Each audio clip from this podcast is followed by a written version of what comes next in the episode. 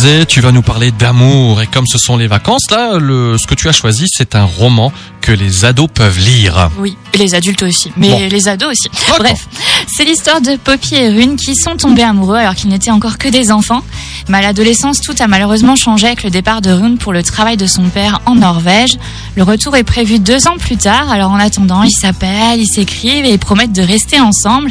Et puis un jour, Poppy ne donne plus signe de vie. À son retour, Rune veut savoir ce qui s'est passé et on se doute bien que derrière le silence se cache une triste raison. J'en dis pas plus. Mille baisers pour un garçon, c'est le titre du livre et c'est un roman qui va vous faire pleurer.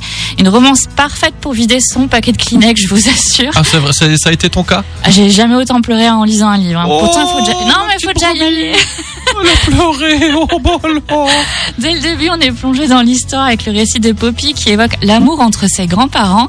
Sa grand-mère, en fait, elle tenait toute sa vie un bocal qu'elle a intitulé le bocal des mille baisers, Mhm. qui contenait plein de petits cœurs découpés sur lesquels elle inscrivait la date et le lieu des bisous les plus importants de sa vie. C'est mignon, hein Bah oui, bah oui.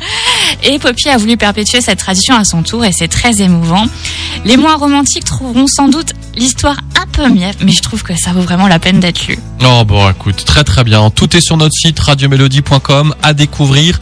Et puis euh, aussi, si vous êtes passionné de lecture, regardez donc le blog de Sandrine qui s'appelle Comme dans un livre.fr. Merci et à jeudi prochain. À jeudi prochain.